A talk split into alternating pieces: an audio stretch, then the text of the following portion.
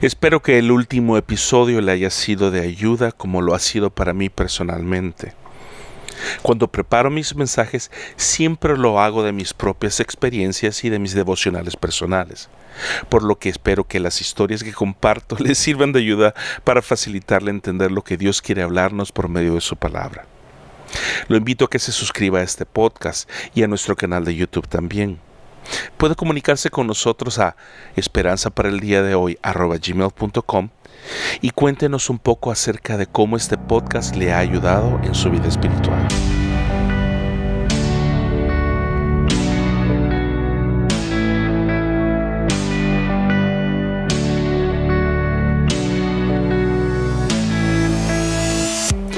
Gordon Ramsay es uno de los chefs más reconocidos en el mundo entero, no solo por su poder y habilidad en la cocina, sino que especialmente por su habilidad de destrozar verbalmente a las personas. Su habilidad de ser duro y sobre todo su arrogancia lo ha llevado a ser visto por años y años en programas como Kitchen Nightmares, Hell's Kitchen, por mencionar algunos. Su habilidad de destrozar y desarmar a las personas por medio de descubrir sus debilidades es algo que muchos admiran y otros detestamos, ya que para muchos este tipo de conducta es inaceptable e inapropiado bajo cualquier circunstancia, y en especial con las nuevas generaciones. La honestidad es una cosa, pero ser déspota y arrogante son dos monstruos totalmente diferentes que muy pocos estamos dispuestos a soportar. La Biblia nos habla acerca de este tema, de lo que decimos y lo que hablamos por medio de las palabras en el libro del rey Salomón. Y leo Proverbios 18:21 en la Reina Valera 60 dice así. La muerte y la vida están en poder de la lengua, y el que la ama comerá de sus frutos.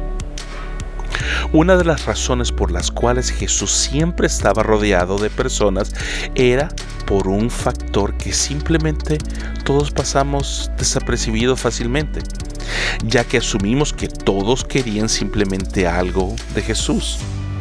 Pero no necesariamente fue así.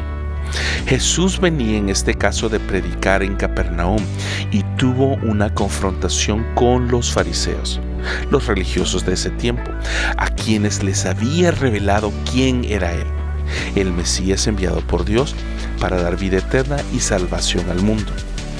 Los fariseos lo rechazaron, por lo cual personalmente no creo que Jesús estaba muy de buen humor, sino que debe haber estado irritado y simplemente molesto por la reacción de los religiosos y por el encuentro incómodo con los fariseos. En ese momento Jesús volteó a sus discípulos, a los doce que llamó y también a los demás que habían decidido seguirle voluntariamente, a los cuales confrontó como lo dice el apóstol Juan en el capítulo 6, versículo 64. ¿Hay algunos de ustedes que todavía no creen? Es decir, seguían a Cristo posiblemente por las razones equivocadas, lo cual, después de confrontarlos, muchos decidieron mejor salirse de ahí y regresar a sus casas. ¿Por qué? ¿Por las locuras? ¿Por la arrogancia? ¿Porque me vio mal? ¿Porque me habló feo? No lo sé y no tengo idea del por qué muchos decidieron dejar de seguir a Cristo en ese momento, pero sí sé que volteó luego a los doce discípulos y les dijo así, según Juan 6, 67. ¿También ustedes quieren irse? Quiero pausar por un momento y aclarar varias cosas.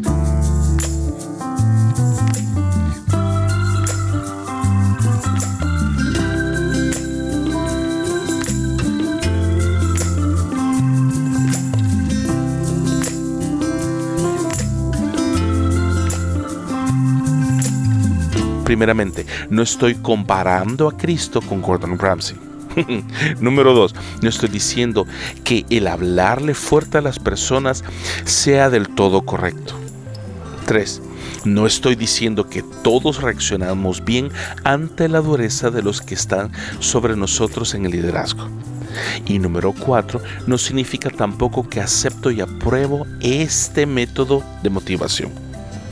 Lo que simplemente estoy diciendo es que muchas veces en el calor del momento, aún Jesús mismo en su humanidad se molestó y confrontó a las personas más cercanas a él en ese momento.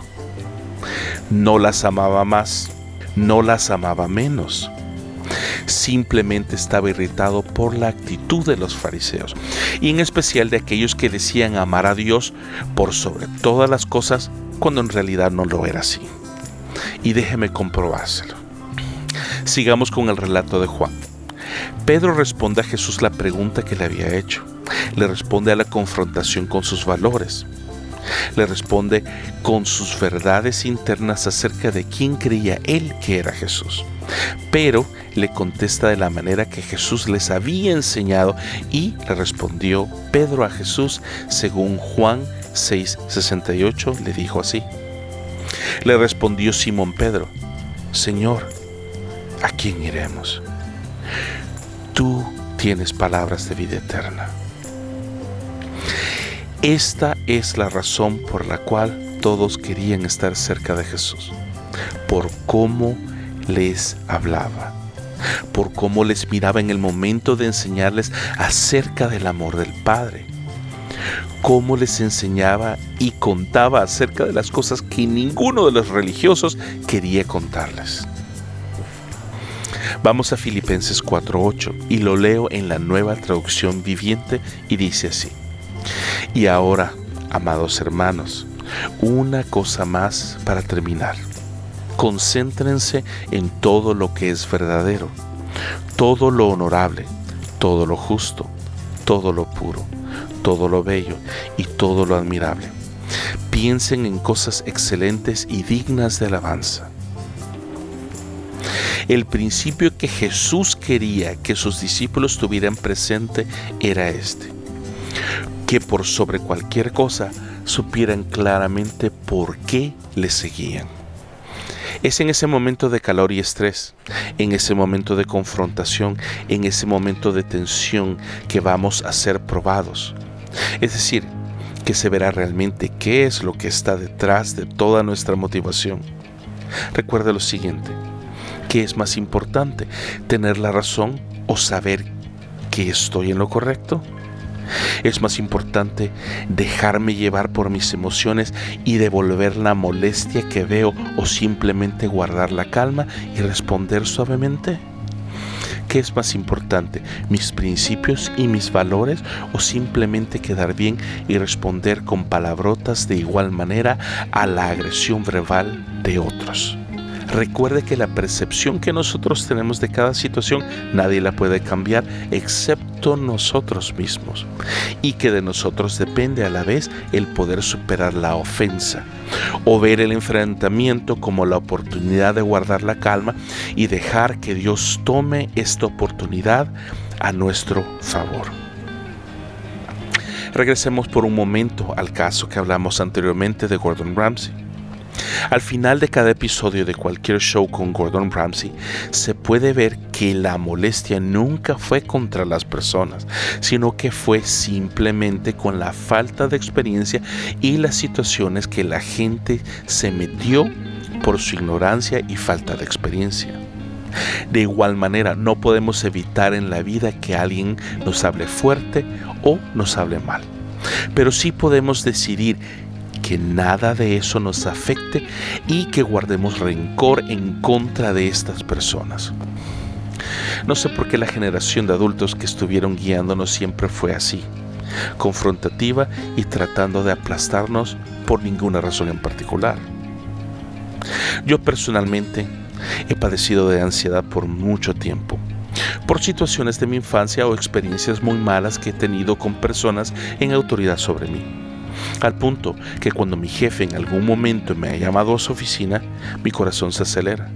Mis manos comienzan a sudar y a temblar y pienso que lo peor me va a suceder. La verdad no sé por qué. pero sí sé que yo mismo he decidido enfrentar cada situación con la mejor actitud posible, ya que sé que detrás de esos escritorios está un ser humano igual que yo que tiene sus debilidades y sus defectos iguales o peores que yo. Pero sé que Dios quiere darme la oportunidad de ver más allá de mis limitaciones emocionales. Y Dios me está exponiendo a estas circunstancias por una razón en particular.